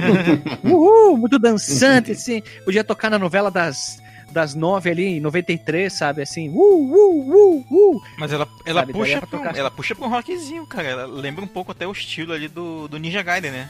Até mencionei aqui na, na pauta que ela tem o espírito do- dos jogos de ação do, do NES. Sim, a trilha. Não, eu não tô- eu não tô dizendo que a trilha é Ah, ruim, sim, tá? sim, claro. Eu gostei dos barulhinhos, sonzinhos, quando ele usa as armas e tal. to- tudo que é sonorizado no jogo, eu gostei bastante. E a trilha, eu gostei, só que eu achei alguns momentos ela não casa com a proposta do jogo, já que é um. O filme ele tem uma proposta muito pesada. Sabe por que, que eu vou fazer comparativo? Eu já vou trazer isso. O filme do Batman é pesado, tem nada de piada, não tem brincadeira, só o Coringa, né? Que é o papel dele. E aí tu vai ver o tema do Danny Elfman, sensacional, aquela coisa com carregado, pesado. Aí tu vê, vê a trilha sonora feita pelo Prince. Ah, cara, um, um disco horrível do Prince, uma das coisas mais. Uma diarreia mental vai ouvir esse CD do Prince. E, tipo, porra, eu queria aqui no Batman uma música mais, mais pesada, uma coisa assim, sabe? Dark, do metal, assim, Black Sabbath, e eu achei ela muito feliz, mas é boa. Sim. Ah, Eu, eu acho boa, mas eu acho genérica. Eu acho que esse é o, é o ponto, né? Não é bem o que a gente viu no cinema. É, Eu acho ela genérica. Apesar de boa, eu não consigo identificar nada da trilha sonora com nenhum dos elementos do Batman, sabe? Só Talvez o isso me tema. incomoda um pouco. O- é, o- ti- tirando o tema, né? Não, não sei que bruxaria, o macumba, macumba eles fizeram ali, sei lá, se fizeram um pai de santo, veio ali, largou uma fumacinha no chip, mas, cara, velho, que qualidade incrível. No Nintendinho tá o tema, né? E um detalhe aqui que o compositor do jogo ele chama Naoki Kodaka e ele trabalhava pra, só pra Sunsoft mesmo, era tipo um compositor da empresa. Tem uma, eu tenho um vídeo que eu, que eu cacei e botei na pauta também, vai estar aí na postagem, que ele é sobre como que a Sunsoft trabalhava usando os canais de áudio do Nintendinho, cara. Particularmente, como que ele trabalhava com samples, né, de instrumentos do Nintendinho. É, apesar da, da, da trilha ser bem animada, né, como o Guilherme falou e tal, e como eu falei de lembrar muitos jogos de ação da época, ela tem tipo Mega Man. Talvez, talvez, mas eu diria que lembra mais o Contra, lembra mais o Tartaruga Ninja, sabe? Lembra mais aquele estilo de jogos da Konami do, do, do que da Capcom, por exemplo. Aquele, esti aquele estilo do Magic Sword também, né? Que veio bem depois tal. Eles têm uma magia negra bizarra que eles pegavam esse canal de sample e combinavam, né? Várias amostras de, de bateria, de, de percussão e tal, e fazia aquilo.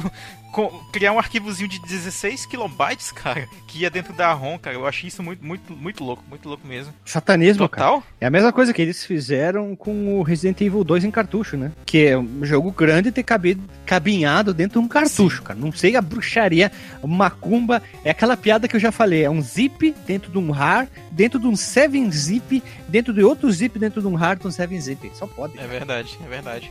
Mas é isso aí, cara. Basicamente eles usavam um dos canais ali de áudio e eles pegavam, por exemplo, tem um som da bateria, pum. E eles pegavam esse som de bateria, pum, e alteravam o tom dele. Tum, tum, tum, tum. E isso não tomava mais espaço do, do cartucho, cara. Ah, é- era um, era um som só que daí eles modulavam ele. Tipo, deixa, tipo pegaram o Audacity e aumentaram o tom mais grave, tipo mais isso, agudo. tipo isso. Inclusive, o cara nesse vídeo aí, ele explica que quando a gente faz isso, né, de modular o tom, é, altera o tempo também, né, do, deles. E aí eles, eles faziam isso de forma que não havia essa alteração de, de tempo, né, a fazer essa modulação. E aí tu tinha efeitos tipo virada de bateria. Tudo, tudo, tudo, tudo. Tem várias faixas desse jogo, inclusive. Ah, que. Pô, isso aí é macumbice, Aham. velho. Cara, que genial. Simples pra caramba, com um, um arquivo de áudio. É o palette swap do áudio. É bem isso. Palette swap do áudio, uma boa, ótima analogia, Guilherme. Uau. Tu, Renato, que mexe muito com áudio. Gostei, viu, cara? Como o Hash disse, eu acho que não tem tanta aderência com o Batman em si. Mas, cara, é, o- é o retrato da época mesmo. Eu me lembra muito, sei lá, Ninja Gaiden, jogo de ação mesmo. Então eu acho que te dá uma empolgação bem boa.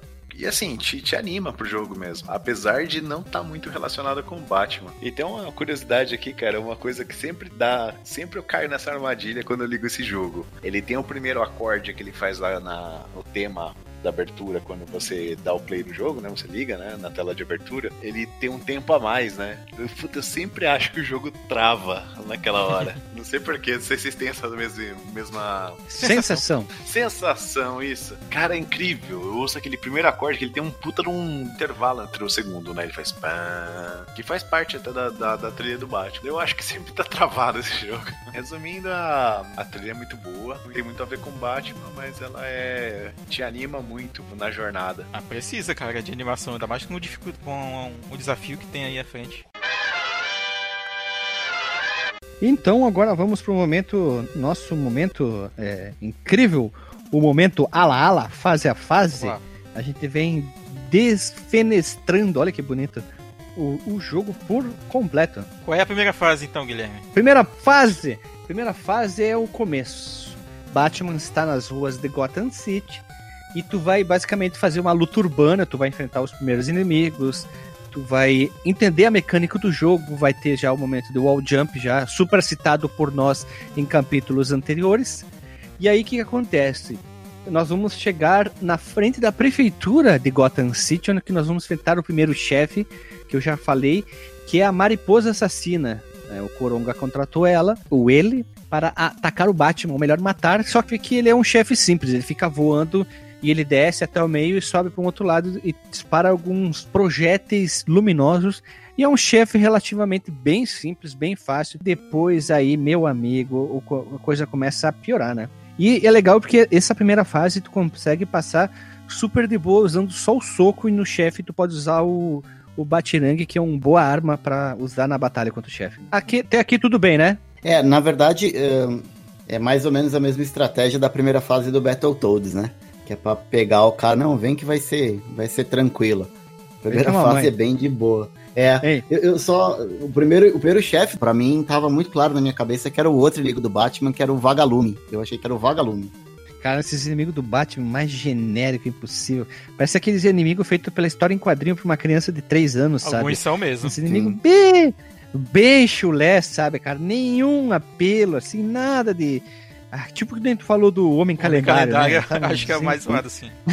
é, Uns caras bem. Tipo assim, criou e pum, abandonou, né? Porque tão bosta que é, né? Ah, tem uns inimigos. O Batman tem uns inimigos tão legais e tão bosta também, né? É. E vamos seguir.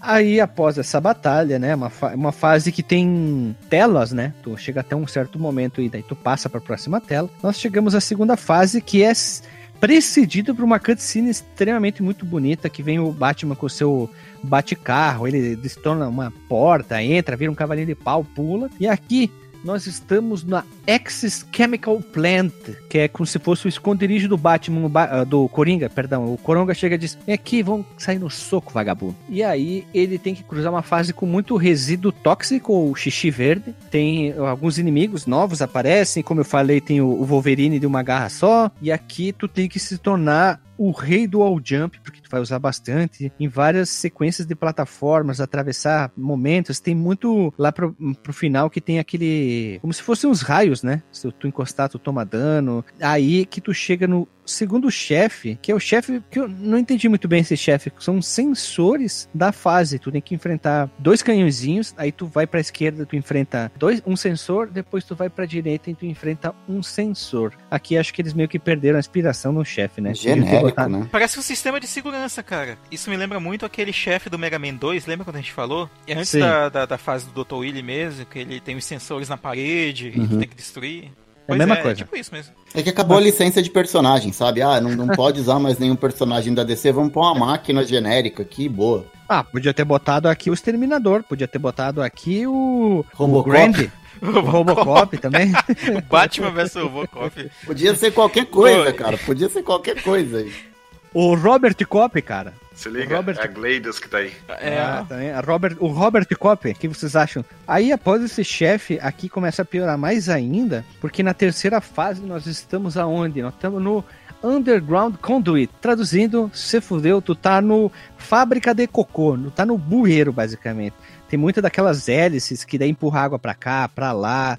Tem hélice embaixo. Aqui o Mega Man também ia se fuder, né? Porque ia morrer rápido. Uhum. E tem um, aquele inimigo que parece um porco, parece, sei lá, que fica pulando, que é um inimigo chato pra dedéu nessa é um fase. sapo, aqui. pô. É um sapo gigante, né, cara? O sapo Pô, um sapo de 4 metros, né, cara? É, grandão. E aqui também, né? Tem bastante uns momentos que eu achei que eu tava perdido, porque parece um labirinto que tu vai passando por lugares muito parecidos, né? Daí tu sobe num lugar, desce no outro e tu diz, puta, eu já passei aqui, mas por que, que eu tô aqui de novo? Eu achei até que eu tava perdido na fase. E aí nós chegamos, nós saímos, na verdade, desse bueiro e a gente en- entra numa espécie de caverna na, no último estágiozinho ali do, da terceira fase, para a gente chegar no terceiro chefe, que esse chefe aqui é o divisor de águas, vamos dizer assim. Porque é um chefe que eu tive que procurar o nome dele, né? O nome dele é o Eletrocutador. Ele é um cara alto pra caramba e tem uma barra, uma espada Jedi na mão. É, ele puxa um raio assim, né, antes da batalha e, e ele começa a jogar, né, assim,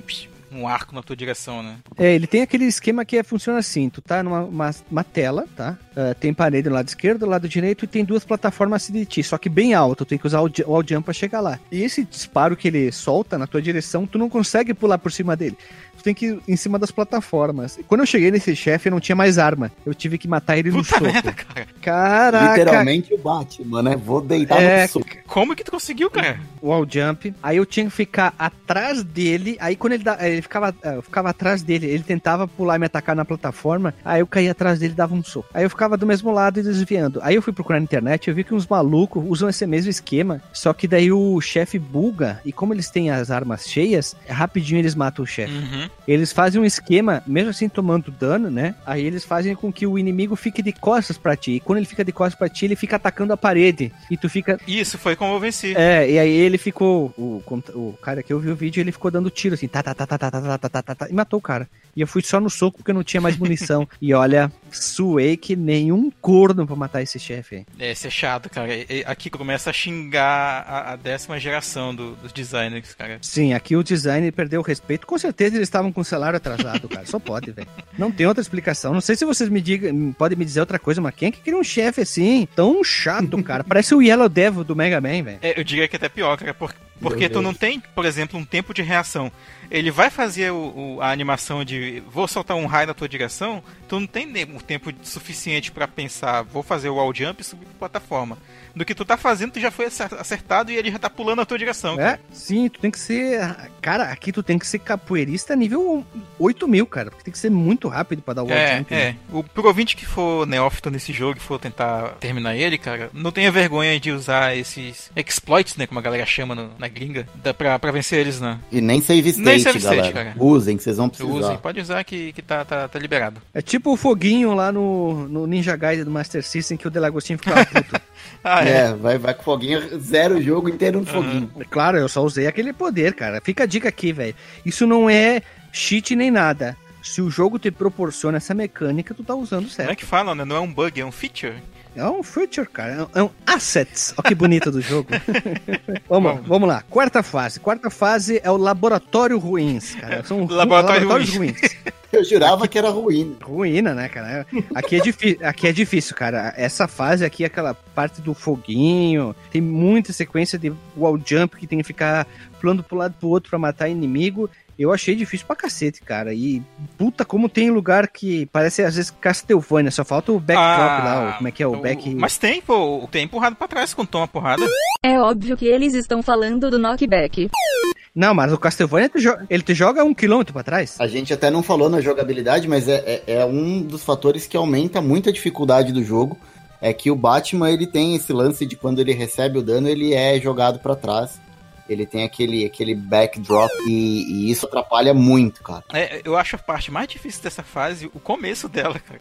Porque tu saiu, né, tu saiu de uma batalha anterior lá com o chefão lá, o, o eletrocutador, e aí tu não recupera, né, o teu life, né? Tu continua com o life que tava antes e as tuas armas também. É, se tiver sem arma nesse começo aí, cara, vai, vai ser. Vai ter um desafio e tanto ali logo no começo, que tem aquele sapo gigante lá, É que tu- vai ter a- nos Sim. três daquele, daquele rasteirinho, né? O robozinho rasteiro. E vai ter um que fica cuspindo. Parece umas bombinhas, né? Umas, umas bombinhas que fica no teto. E aí não tem como matar, né? Assim, tu não alcança ele, né? Então tu vai ter que matar o de um por um, sim, pra poder passar dessa parte. Sim, tu tem que matar todo mundo, você obriga a matar primeiro porque tu precisa de munição, que é difícil em alguns momentos passar no soco. Eu tô falando da minha pessoa porque é uma pessoa regular pra baixo de, de destreza. Então tu tem que matar os inimigos pra pegar itens. E claro, recuperar a vida, É. né? E aí tu chega no chefe que tu vai enfrentar a- duas caixas É, é a de papelão. caixinha do, é a caixinha Louca. do Portal lá, é o, é o Companion Cube. Não, o, um é a caixa do Portal e o outro é o Solid Snake com a caixa dele Nossa. ali. É uma caixa de metal.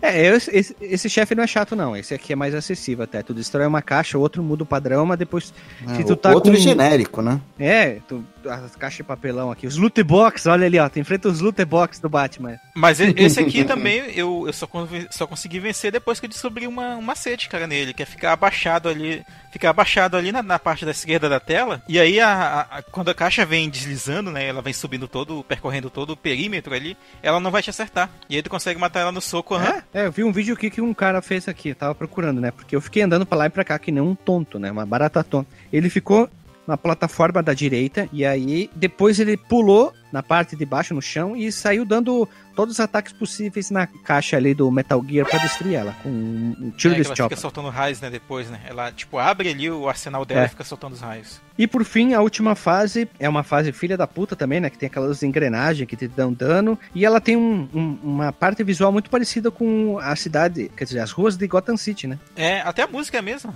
É aquele background laranja que parece muito os tijolos da cidade, né? E aqui tu tem que estar moleque novamente pra acertar o time do all jump. Total, cara. E tem, tem uma parte no final, eu até mandei um- uma imagem pros meninos na hora que eu tava jogando, que, cara, não tem como. Pedindo como é, que Não passa. tem, não tem como passar daquela parte ali sem levar dano, cara. Porque, tipo, tem umas engrenagens, né? Percebe-se que é pra fazer o wall jump, né? Por causa da, da a parte das paredes não tem engrenagens. Só que o espaço pra passar ele é muito pequeno, cara. E sempre que eu tentava dar um pulo ali, eu, eu era, eu era alcançado pela engrenagem da parte de cima. E aí eu sempre tomava dano e eu tive que ficar farmando lá em cima pra poder recuperar o life que eu perdi. Sim, tu e todo mundo tomava dano. Só os caras do, do speedrun que gostam dessas É. coisas pra que dão dano, mas é pra acelerar o processo. É, né? pois é, vou até ver depois como que passa dessa parte sem levar dano. E, e sabe o que, que essa parte aqui Ah. me lembra? Torre- a torre do relógio do Castlevania, cara. Lembra mesmo. É, porque tem as engrenagens, tu tá num- numa escalada interminável na vertical e tu vai subindo pra enfrentar quem? Coronga? Não, tu vai enfrentar o Thor, cara. Eu ia, eu ia dizer isso, cara. Eles é o, o Raiden, não sabia que o, o Coringa era o deus do trovão, cara. Cara, eu É, acho que o- aquilo lá não é o Coringa, velho. É outro personagem, velho. Além dele, dele ter aquela arma que a gente comentou no- um pouco antes no cast, que é aquele 38 com o cano estendido,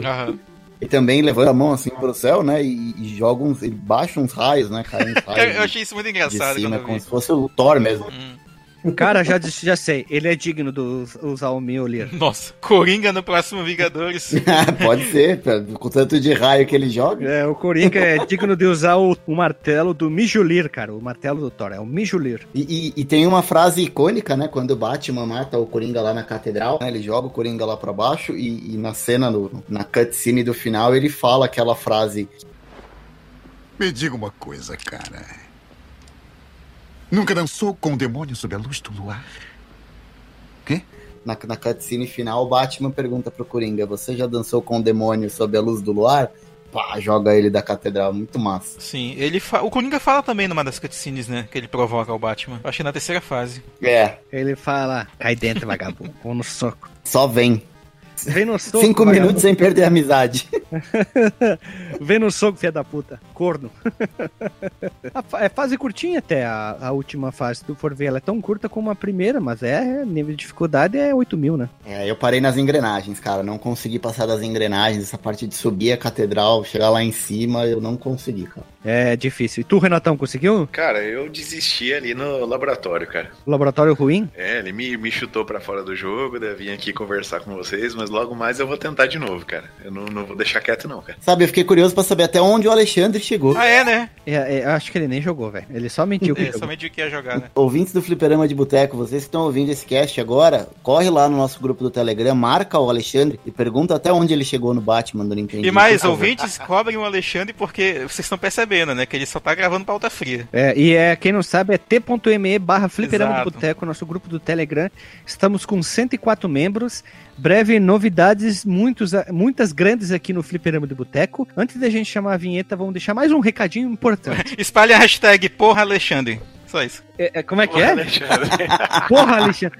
Isso, então vamos lá. Vamos começar. Primeiro de tudo, primeiro um recadinho. Vamos fazer um tuitaço, vamos chamar assim, um hashtagzaço. Porra, Alexandre, que é pra ele fazer podcast de jogo, né? Parar de fazer Não, pelo menos pra ele jogar os jogos, né? A seg- É, segunda, vamos comentar coisas referentes aos podcasts e botar hashtag porra Alexandre. Terceiro, nós lançamos um material incrível pra caramba que deu um trabalho filha da puta, mas ficou um resultado que a gente teve muita felicidade, que é nosso primeiro é, fliperama cover, Ah, é, né? que é a música Peaceful Days, aquela trilha linda do Chrono Trigger, eu, Renatão e Dr. Marcos Evil, ó, Dr. Marcos Evil, Ó, gostei desse. Da- Gostei dessa cunha. a alcunha, né? A gente fez essa versão linda, a gente vai lançar todo mês um cover, a gente já tá preparando os próximos. O próximo já tá praticamente pronto, vai ser de um jogo que a gente já gravou. E não é a música exatamente como tá no jogo, é um adaptamento, ó. É um adaptamento do jogo.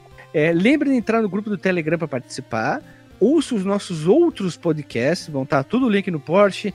A gente tem o Bora por Flipper a cada 15 dias, encabeçado pelo menino Rodrigo Resch Felipe Massa. Nós temos as análises que voltaram ao site, tá? Nós temos uma análise junto com o nosso novo colaborador aí, o Elton, que vai fazer resenhas aí. Tem uma análise de GTA Vice City, depois teve outra análise que é um jogo que a gente ganhou, que é o Elden Path of the Forgotten. E breve vai ter mais textos aí no site do Fliperama de Boteco. E a gente lançou também um podcast extremamente polêmico, que é os Jogos Bons de Franquias Ruins. A gente vai deixar esse último momentinho antes da vinheta para fazer um, um alto plágio, um alto referência e um alto propaganda nossa, também pra gente destacar um material nosso que tá bombando ultimamente aí. E breve, breve não, vai sair uns Bora pro Flipper aí com gente muito foda da, das YouTube do, do mundo aí. Fica atento. aí. Convidados internacionais, inclusive, hein? Internacionais de fora do país. Exato. Olha. Igual os malabaristas de ioiô do seu Madruga. É, por isso mesmo, eu copiei dele. Então vamos lá, roda a vinheta. Voltamos do bate-sinal e vamos ao nosso que? O bate-disclaimer. Puta, como é que a gente não usou isso? Então, começando com ele, Dr. Marcos Evil. Qual o teu dis- bate-disclaimer da noite? Opa, gostei da. De novo, né? Gostei da minha alcunha de nova. É, esse, esse jogo, cara, que talvez não seja um jogo que, sei lá, o Alexandre jogaria assim tranquilamente e tal, mas vale a pena fazer recomendação. A gente falou de vários aspectos dele aqui, né? Peçam mais jogos do Batman, né? É um personagem que é legal da gente falar, né? Tem sugestões aí de outros jogos futuros pra gente mencionar. Não precisa ser em ordem cronológica, né? Tipo, a pessoa gosta do Adventures of Batman e Robin, né? de repente, ah, fala desse jogo aqui e tal, era legal, joguei muito quando criança e tal. E é isso, né? Deixe seu retorno também, né? Caso não possa fazer pelo site, porque hoje em dia é difícil, né? Você dedicar tempo e ouvir podcast no site, né? Todo mundo usa os feeds, o Spotify. Vai lá no nosso grupo do Telegram, né? Como o Guilherme sugeriu, e deixe lá o seu retorno. Pô, galera, cast massa e tal. Faz esse tema aqui, esse tema aqui, esse tema aqui. Lembrei de tal história, papapá. E deixe seu feedback, cara. Tem um ouvinte que deixou um- um- uma história muito legal no episódio do Mega Man 3, cara, que eu quase fiquei Isso. emocionado, cara. Muito bom. Façam mais isso, a gente gosta muito. tu não pode ficar emocionado, Marcos, porque tu é o Dr. Marcos Evil. Pô, Não, porque eu fiquei emocionado de pura, pura maldade, cara. Ah, com a história triste, né? Tu ficou emocionado quando ele te deu mal. Tipo, Eu sou tipo o Vegeta, né? Meu coração é puro, mas pura maldade. Então, vamos seguindo aqui o nosso bate disclaimer. Lembrando que muita gente comenta no, no site do Castbox. A gente tem muito comentário lá também. O pessoal comenta lá. E queremos ver mais avaliações, é, boas ou ruins, como você queira, no iTunes. Porque lá é muito importante também pra gente dar uma melhorada, é, aparecer para mais gentes humanas. A gente teve uma- uma- um aumento aí, teve um crescendo aí de ouvintes recentemente, cara. Espalhem a palavra, continue espalhando e, e vejam até onde a gente chega, né? É isso aí. Seguindo o bate disclaimer, Vamos começar com ele, Dr. Guela. Qual o teu disclaimer, ou melhor, teu bate-disclaimer da noite, Renatão? O meu bate disclaimer diz que esse jogo ele tem que estar na sua lista dos, dos jogos a se jogar do NES, com certeza. Porque ele trouxe aí uma mecânica inovadora, que foi o wall jump, que ele faz com uma maestria fantástica. É um jogo bonito, ele tem um som muito bom, o level design dele é muito bom, assim, te dá um, uma curva de aprendizado bem legal, apesar de ser O Ocarina of Time do Nintendinho, do Renato. Ah, sim. Eu tenho alguns alguns jogos do NES, assim, que, que são, acho que ah, uns 15 jogos que eu acho que definiriam o, o console. Talvez a gente possa até usar isso para algum artigo, um cast novo, fazer alguma coisa assim. Ele tem a cara dos jogos da Joy Masher, né, pra quem conhece, que é uma produtora indie muito boa daqui do Brasil, inclusive, fez o Oniken. Não hum. conheço, preciso dar uma olhada. É, vai atrás, é. cara. É tu vai se sentir jogando o Hokuto no Ken moderno. Olha que firmeza. e outra qualidade que eu acho, né, é que ele é um jogo curto. Isso para mim é bom, cara. Para você masterizar esse jogo, basta aprender os padrões dos inimigos e dominar a mecânica de wall jump. Então, recomendadíssimo, por favor, joguem. Se não gostar, vai lá e me xinga no Twitter. Com a hashtag Porra Guela. Todas essas brincadeiras são tudo no, com educação e é educação família também. Seguindo aqui, Bate Massa, qual é o teu bate disclaimer? Desculpa, não posso falar a tua identidade secreta de super-herói. Hash, Doutor Hash, qual é o teu bate disclaimer?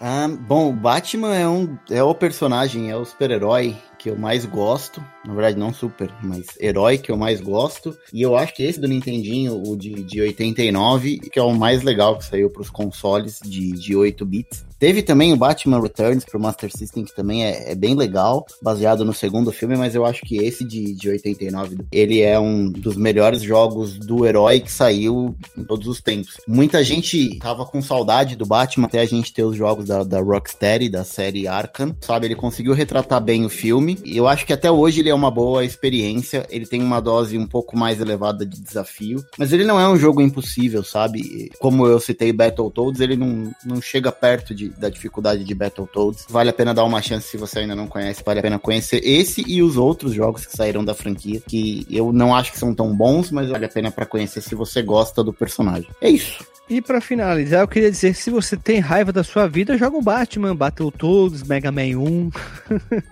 Mega Man 3, né? Pra quem quer saber, eu, eu, tendo ataque maluco de raiva, é só ouvir o Mega Man 3, muito maluco, eu tenho raiva. Eu tô com raiva de mim mesmo daquele episódio da, das maluquices que eu falei lá. Para fechar, eu queria dizer que é uma experiência bem legal, né? Pegar um, um, um jogo que é uma adaptação de um filme, tem a sua própria cara, sua própria estética, própria roupagem, sua própria adaptação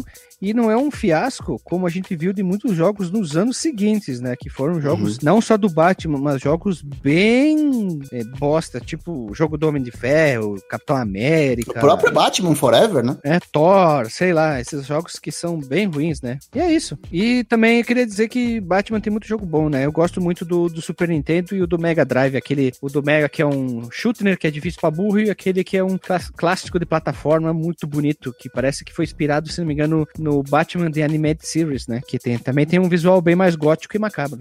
E era isso, seres humanos e Batmans e morcegos. A gente vai encerrando por aqui mais um Bate Podcast. A gente se vê na Bate semana que vem. Um bate beijo.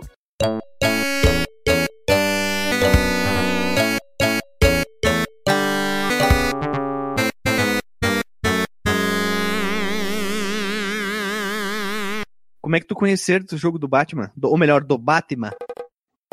Na locadora, no cartuchinho de 72 pinos do NES, trouxe uh. pra casa e tomei uma surra.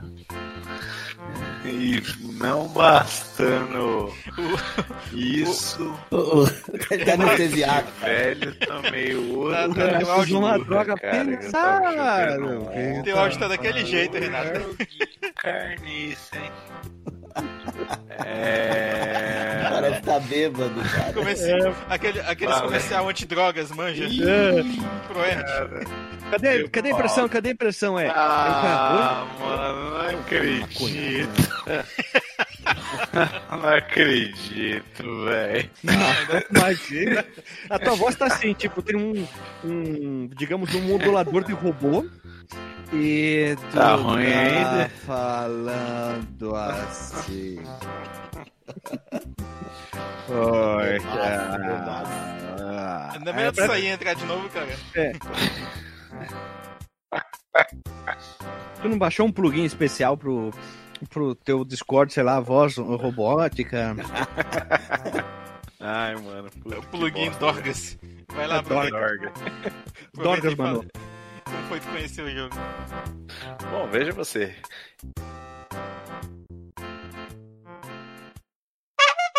A primeira que ele publicou aqui foi do. Deixa eu falar de novo que eu peidei aqui, peraí. Cara, o pior é que eu escutei e eu falei, será que eu escutei Será certo, que é isso velho? mesmo, né?